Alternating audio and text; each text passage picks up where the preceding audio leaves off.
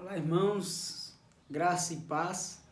Vamos abrir a nossa Bíblia no Salmo de número 4. Salmo de número 4. É, estamos nesse, nesses últimos domingos, né? Nós estamos meditando nos Salmos, né? Uma, uma série de pregação que nós iniciamos nesse livro. E semana passada nós pregamos o Salmo 2, nós meditamos no Salmo 2 o Salmo 3, hoje nós estamos falando o Salmo 4, porque o Salmo 3 nós já havíamos meditado nele alguns domingos atrás, antes de iniciarmos a, a, a série de pregação no livro. Então, por isso que a gente está pulando do 2 para o 4. Mas vamos abrir a nossa Bíblia. Salmo de número 4. Nós vamos meditar e eu vou ler e os irmãos me acompanham. Salmo de Davi ao mestre de canto, com instrumentos de corda. Responde-me quando clamo, ó Deus da minha justiça. Na angústia me tens aliviado. Tem misericórdia de mim e ouve a minha oração. Ó homens, até quando tornareis a minha glória em vexame? E amareis a vaidade, e buscareis a mentira. Saber, porém, que o Senhor distingue para si o piedoso o Senhor me ouve quando eu clamo por ele. Irai-vos e não pequeis. Consultai o travesseiro. Consultai no travesseiro o coração e sossegai. Oferecei sacrifícios de justiça e confiai no Senhor. Há muitos que dizem: Quem nos dará a conhecer o bem? Senhor, levanta sobre nós a luz do teu rosto. Mais alegria me puseste no coração do que a alegria deles quando lhes há fartura e cereal, de cereal e de vinho. Em paz me deito e logo pego no sono. Porque, Senhor, só tu me fazes repousar seguro. Vamos orar. Pai Santo, Deus eterno, fala conosco. Fala com os meus irmãos que estão aqui ouvindo, assistindo esse vídeo. Em nome de Jesus. Amém. Meus irmãos, nós vivemos em um em meio a uma crise. E essa crise não é por conta dessa pandemia que estamos enfrentando. Claro, a pandemia está sim, né, de alguma forma gerando uma crise em nós. Mas a crise que eu estou falando e que nós há muito tempo estamos sofrendo é com a crise moral.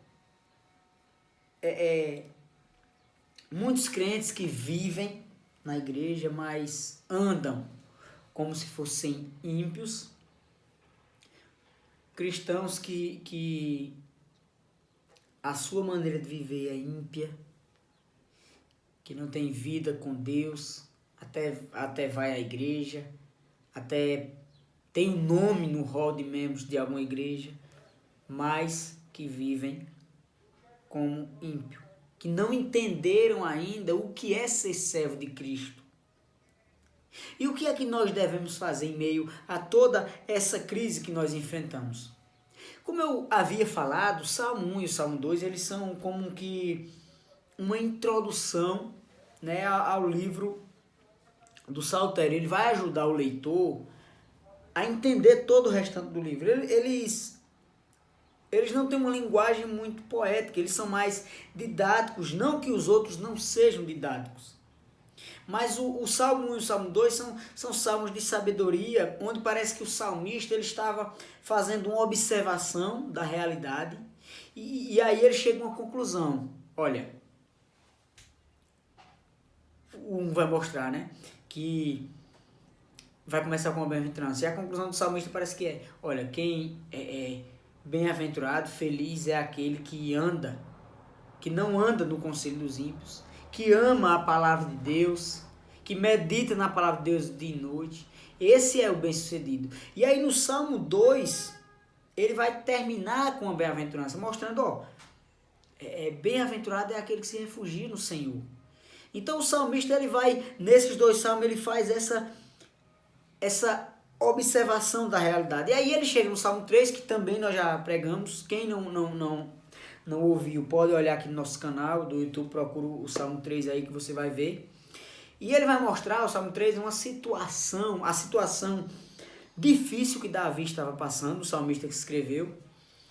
E o seu próprio filho havia se levantado contra ele, né? já não bastava tantos outros inimigos, o seu próprio filho levanta, querendo matar, querendo roubar o seu trono.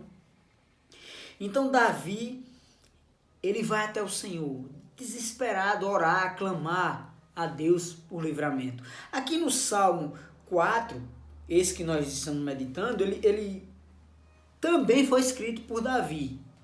Mas, diferente do 3, ele não vai informar o período exato que esse salmo foi escrito.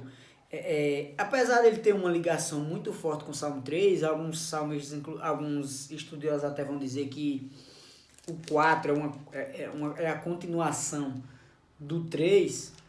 É, então eles vão dizer que o contexto era aquele mesmo do Salmo 3, né, onde Davi estava fugindo do seu filho, sendo perseguido pelo seu filho, mas outros estudiosos vão entender não dessa forma. João Calvino, por exemplo, ele vai entender que apesar de ter uma ligação muito forte, de parecer muito o contexto, mas ele sugere que o contexto seja quando Davi estava fugindo de do profeta Saul, desculpa, do, do rei Saul, quando Saul perseguia Davi. Então esse foi o contexto do Salmo 4 para João Calvino. Então, irmãos, nós não podemos afirmar com certeza o contexto que ele foi escrito, mas nós podemos é, afirmar, e todo mundo, todos os teólogos vão concordar, é que quando Davi escreveu esse Salmo 4, ele estava passando por uma crise, por um momento difícil por uma aflição. Ele vai trazer uma linguagem um pouco diferente do 3. O 3, é, é, Davi está extremamente desesperado, ele clama ao Senhor, que o Senhor o livre. Já o 4, Davi ele sim clama ao Senhor, mas ele também se dirige aos inimigos. E aí, e, e, e, o lindo desse salmo, irmãos, é ver que Davi, em sua aflição, em sua dificuldade, ele, ele consegue é, é, transformar tudo que ele estava sentindo, medo, aflição, tantas coisas, ele consegue transformar isso em um cântico ao Senhor. Um cântico para a glória de Deus e que nos ensina muitas coisas. Muitas coisas que nós devemos fazer em tempos de crise. E eu gostaria de falar disso nessa noite, irmãos. Eu gostaria de meditar com você sobre as atitudes cristãs em tempos de crise. Quais devem ser as nossas atitudes? A primeira é vida de oração. O verso 1 vai mostrar claramente isso. Olha como Davi começa o salmo: Responde-me quando clamo, ó Deus da minha justiça. Na angústia me tens aliviado, tem misericórdia de mim e ouve a minha oração. Irmãos, ele, ele mostra aqui que ele é um homem de oração. Responde-me quando clamo, ele vai dizer. Isso demonstra, irmãos, que Davi ele sempre orava. Ou seja, todas as vezes que eu clamo, o Senhor me responde. Todas as vezes que eu vou até o Senhor, ora, oro, peço alguma coisa, o Senhor me responde, o Senhor me ouve. Essas palavras é de quem confia e de quem tem a prática de oração. Ele entrega todos os momentos difíceis, ele entrega ao Senhor, ele vai ao Senhor, ele recorre ao Senhor. Foram várias as ocasiões que Davi clamou e o Senhor o socorreu e o ajudou. Nós conhecemos muito bem isso. É por isso que ele vai dizer assim: Tu és o Deus da minha justiça.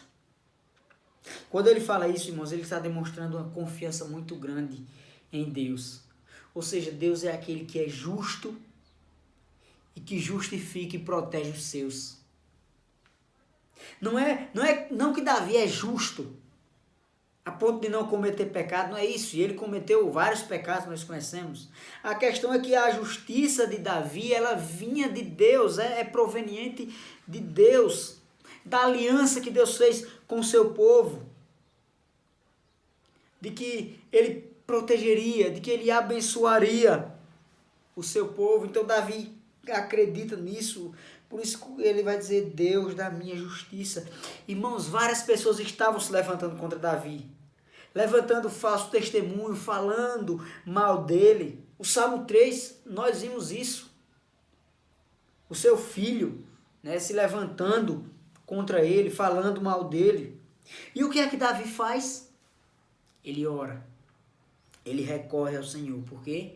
Porque ele sabe que Deus o conhece. Irmãos, às vezes isso acontece conosco.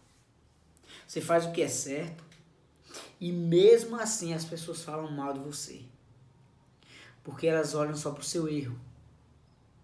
Você comete um erro e mesmo que você se arrependa e tente viver de maneira diferente, as pessoas continuam falando mal de você. Falando mal por algo errado que você fez no passado. Não desanime. Deus, Ele está vendo tudo. É Ele quem defende a sua causa. Porque em Cristo Ele já te perdoou. É Ele a sua justiça, é Ele que sabe quando você se arrependeu ou não. Davi, ao invés de reclamar, de tirar satisfação com os inimigos, ele ora. Ele ora porque na sua angústia é o Senhor que traz alívio. E aí ele vai usar isso, ele vai falar isso. E a palavra angústia utilizada por Davi se refere a uma situação de extrema aflição. É como se ele estivesse falando que quando não tinha saída para ele, quando não tinha para onde ele ir, o Senhor o socorria. O Senhor era a sua saída. Quando é, nós vamos ler a história de Davi, principalmente em lá no, no, no livro de Samuel, nós vamos ver que não foram poucas as vezes que Davi, que o Senhor socorreu Davi. E aí, lembrando disso, ele diz: Tem misericórdia de mim, ouve a minha oração. Ele não está dizendo que o Senhor deve ter misericórdia dele, que o Senhor tem a obrigação de ouvir a sua oração e responder. Não, é isso. E aí você lembra do que Jesus falou lá da, da oração do, do, da parábola do fariseu publicano? O fariseu, quando ele orar, ele orava em, em voz alta para que todo mundo ouvisse, e na sua oração as palavras dele demonstravam que ele era alguém digno, que era alguém que merecia a bênção de Deus, era alguém correto diante da sociedade. E aí Jesus vai dizer que a oração dele foi reprovada. Já o publicano, quando orava, não queria ser visto pelos homens. Ele reconhecia a sua necessidade diante de Deus e, e, e clama por misericórdia. E diferente do fariseu, que, que não era humilde, o publicano era. E aí Jesus vai dizer que ele foi aprovado. Davi está clamando, ele sabe que ele não merece, mas ele clama pela misericórdia e favor de Deus. Às vezes nós passamos por momentos difíceis, por tempos de crise. E ao invés de clamarmos pelas misericórdias de Deus, nós reclamamos. Nós olhamos e, e, e, às vezes dizemos que Deus está sendo injusto conosco. Ah, Senhor, por quê? Porque eu estou passando por, por esse momento difícil por essa crise.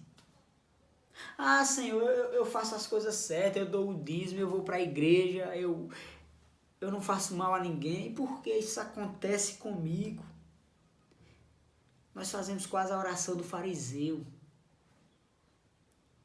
Irmãos, a, nossa oração deve ser: Senhor, tem misericórdia de mim.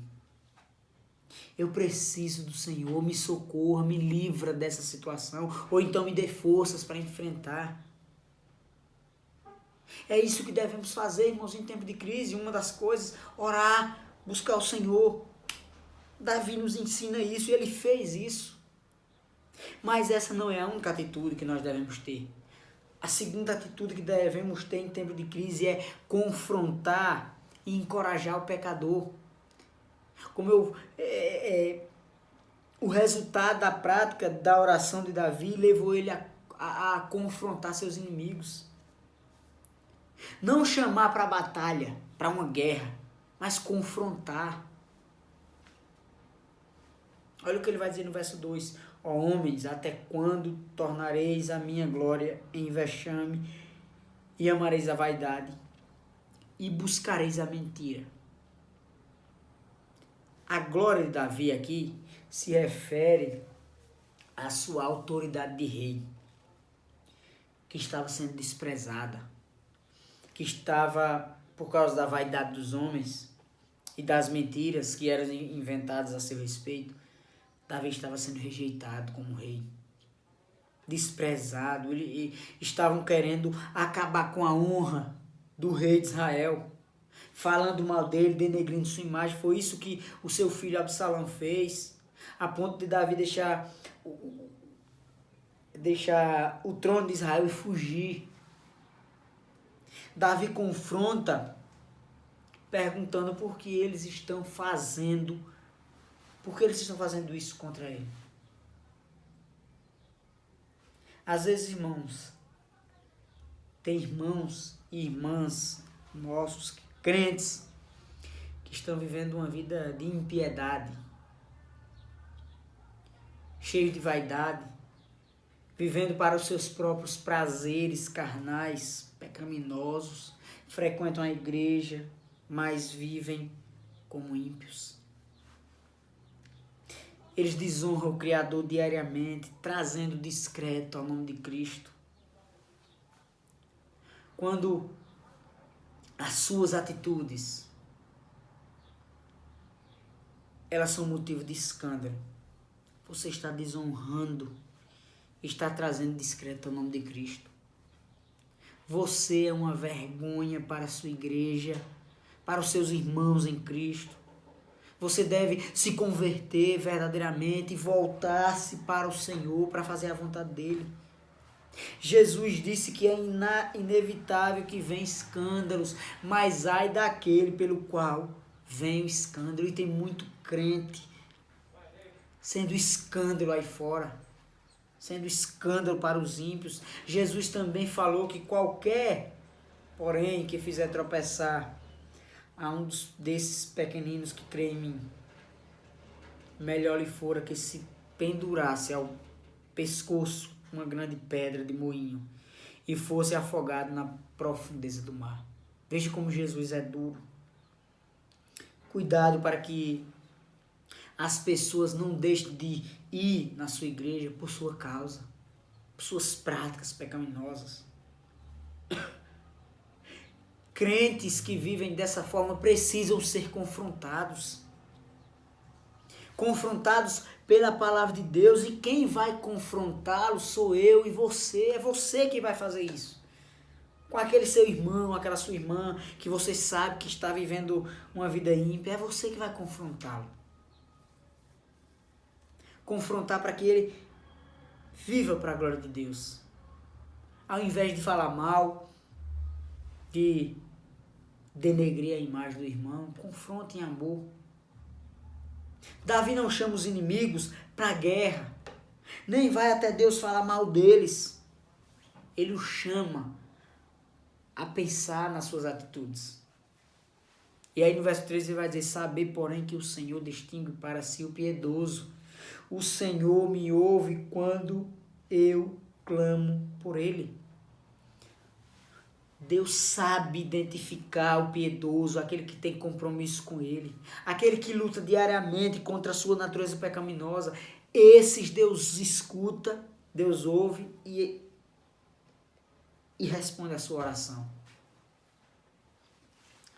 Nesse período de, de coronavírus, tem, muito, tem muita gente que sai para trabalhar, vai ao supermercado, vai à casa do vizinho bater um papo, conversar, vai a eventos, festas de família, mas não aparece na igreja.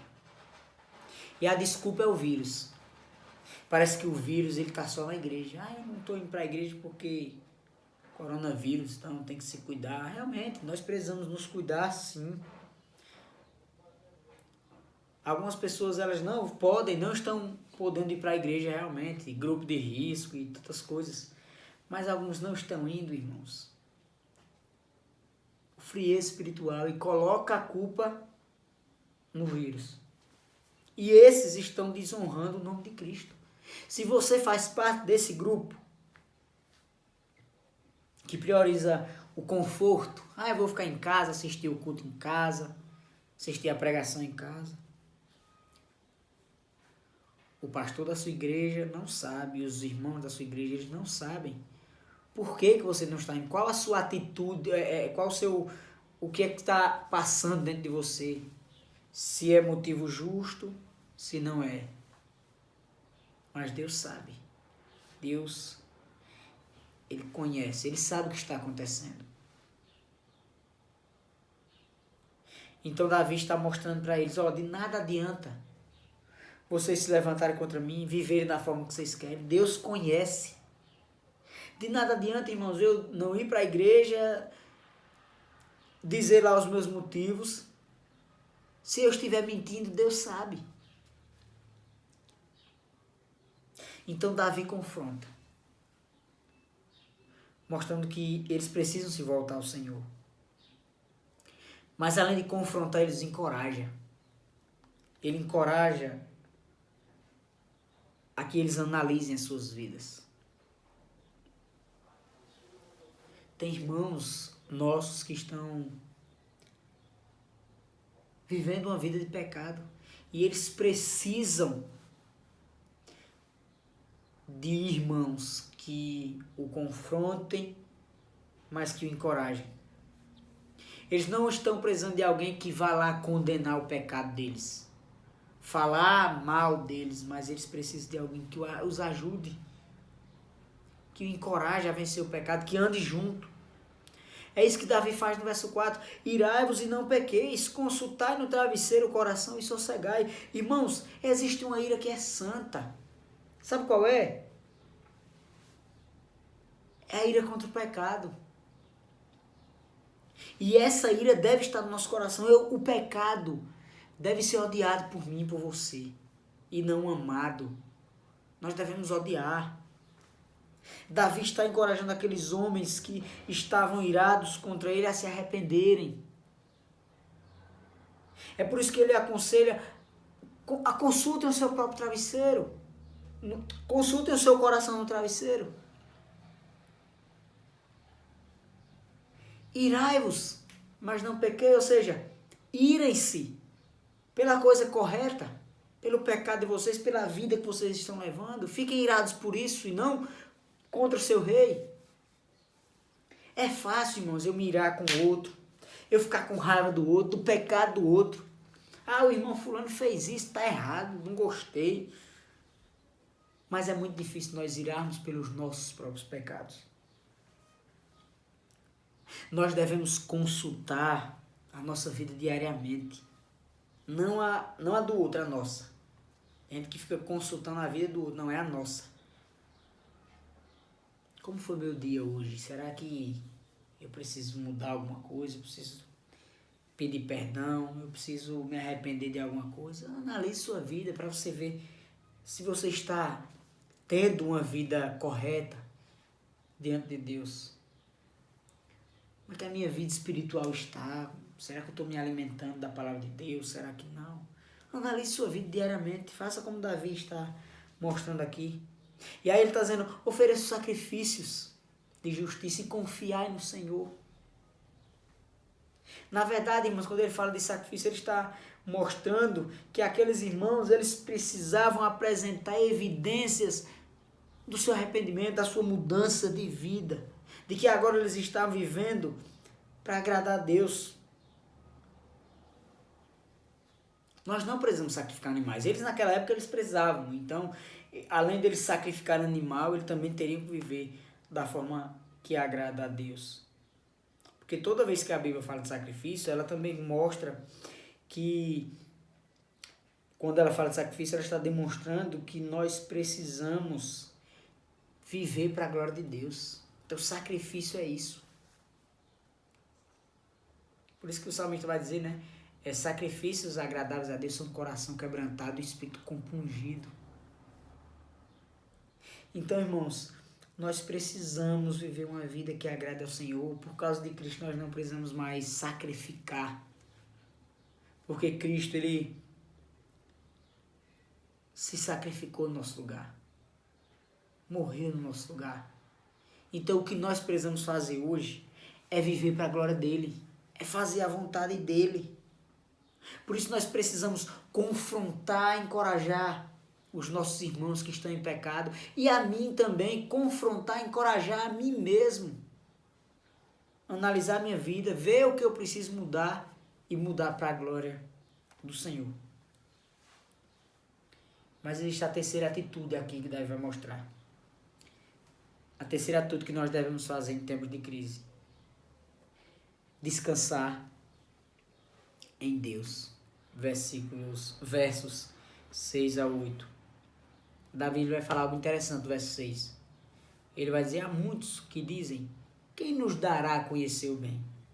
Senhor, levanta sobre nós a luz do teu rosto. O que Davi está falando aqui, irmãos, é que muitos anseiam por dias melhores. Que os problemas acabem, que as aflições passem, que o seu salário aumente, que a sua empresa né, prospere. É isso que muitos pedem. E de certa forma não está errado.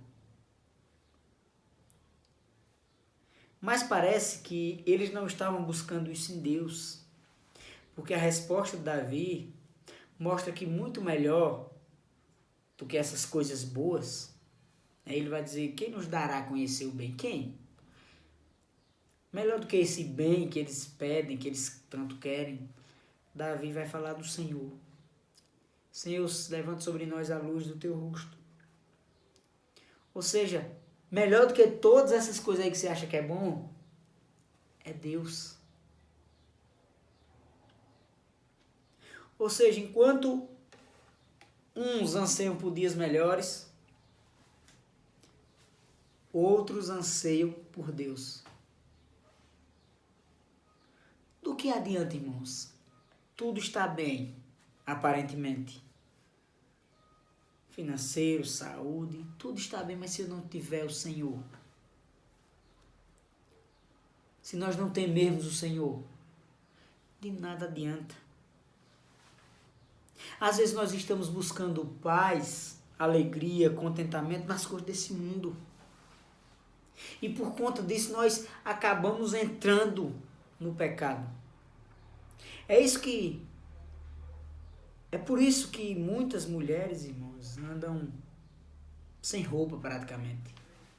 Até vão para a igreja praticamente sem roupa. Porque o que traz alegria, prazer, contentamento a ela é, é ser desejada pelos homens.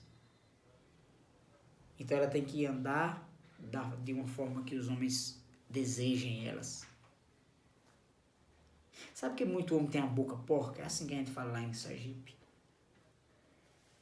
Porque eles querem que as pessoas vejam eles como machões. Então, machão é aquele que tem a boca porca, que fala certas palavras. Sabe por que muitos casamentos acabam? Porque cada um está buscando seu próprio prazer, sua própria alegria. E quando ele ou ela não acha, não busca isso em Deus, eles não vão conseguir encontrar no cônjuge. E aí, se não encontra no cônjuge, é melhor cada um viver sua vida. E aí eu vou buscar meu prazer, minha alegria, meu contentamento em outras coisas ou em outra pessoa. Nós precisamos de Deus, irmãos. Olha o que ele, Davi vai falar no verso 7. Mais alegria me puseste no coração do que a alegria deles quando lhes há fartura de cereal e de vinho. Olha o que Davi está falando, mesmo em tempos de crise, numa situação difícil, com os inimigos de todos os lados, ele é feliz. Mais feliz do que os ímpios, que tem tudo aparentemente no lugar. Suas colheitas em dias, né? fartura de cereal, de vinho. Sabe por que isso acontece? É porque a alegria do Senhor, a alegria do crente, ela está em Deus. E não nas circunstâncias. A alegria que Deus coloca no nosso coração é maior do que a ausência de problemas. É por isso que devemos descansar nele.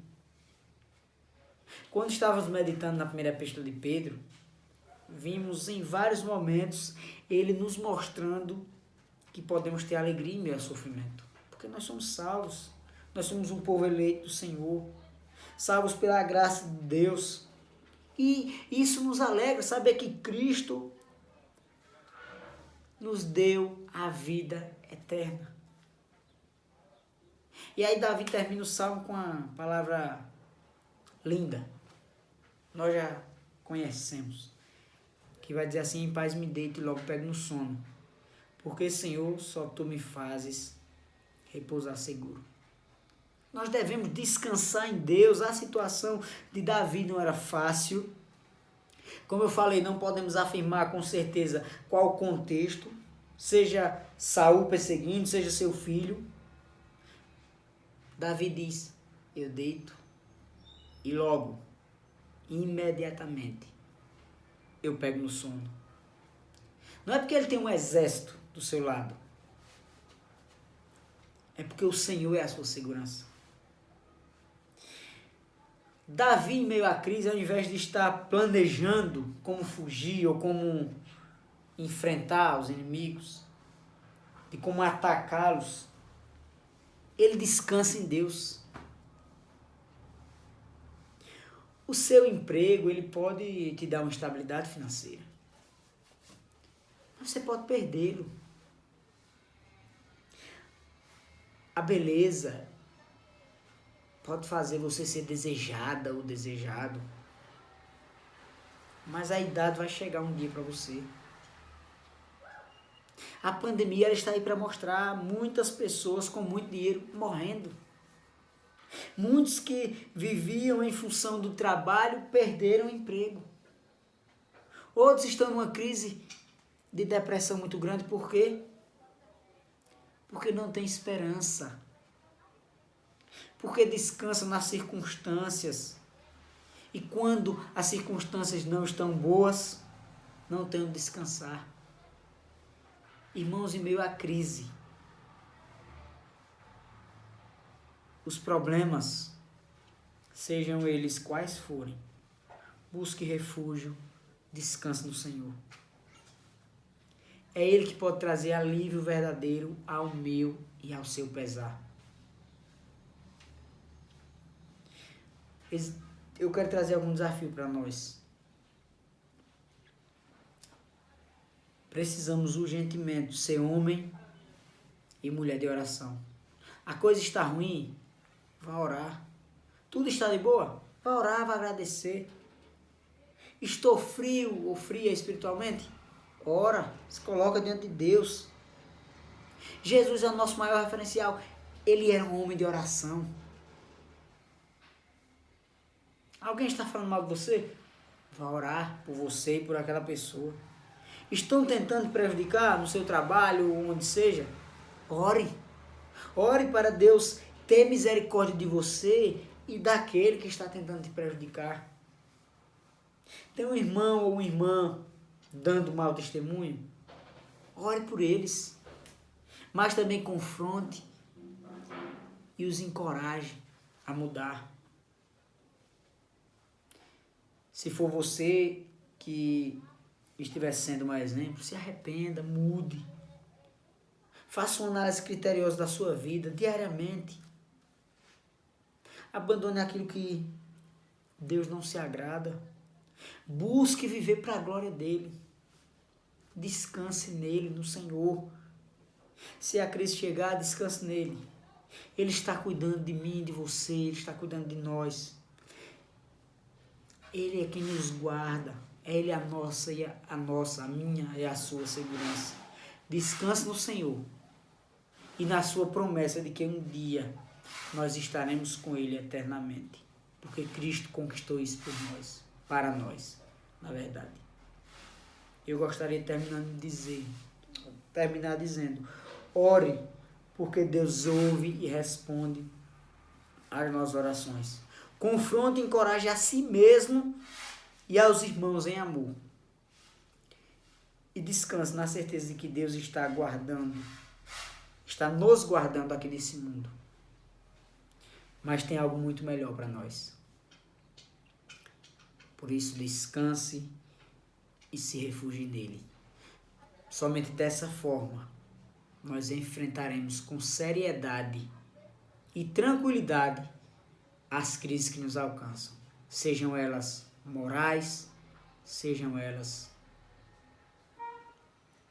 espirituais, sejam elas sociais. Deus nos abençoe e nos guarde.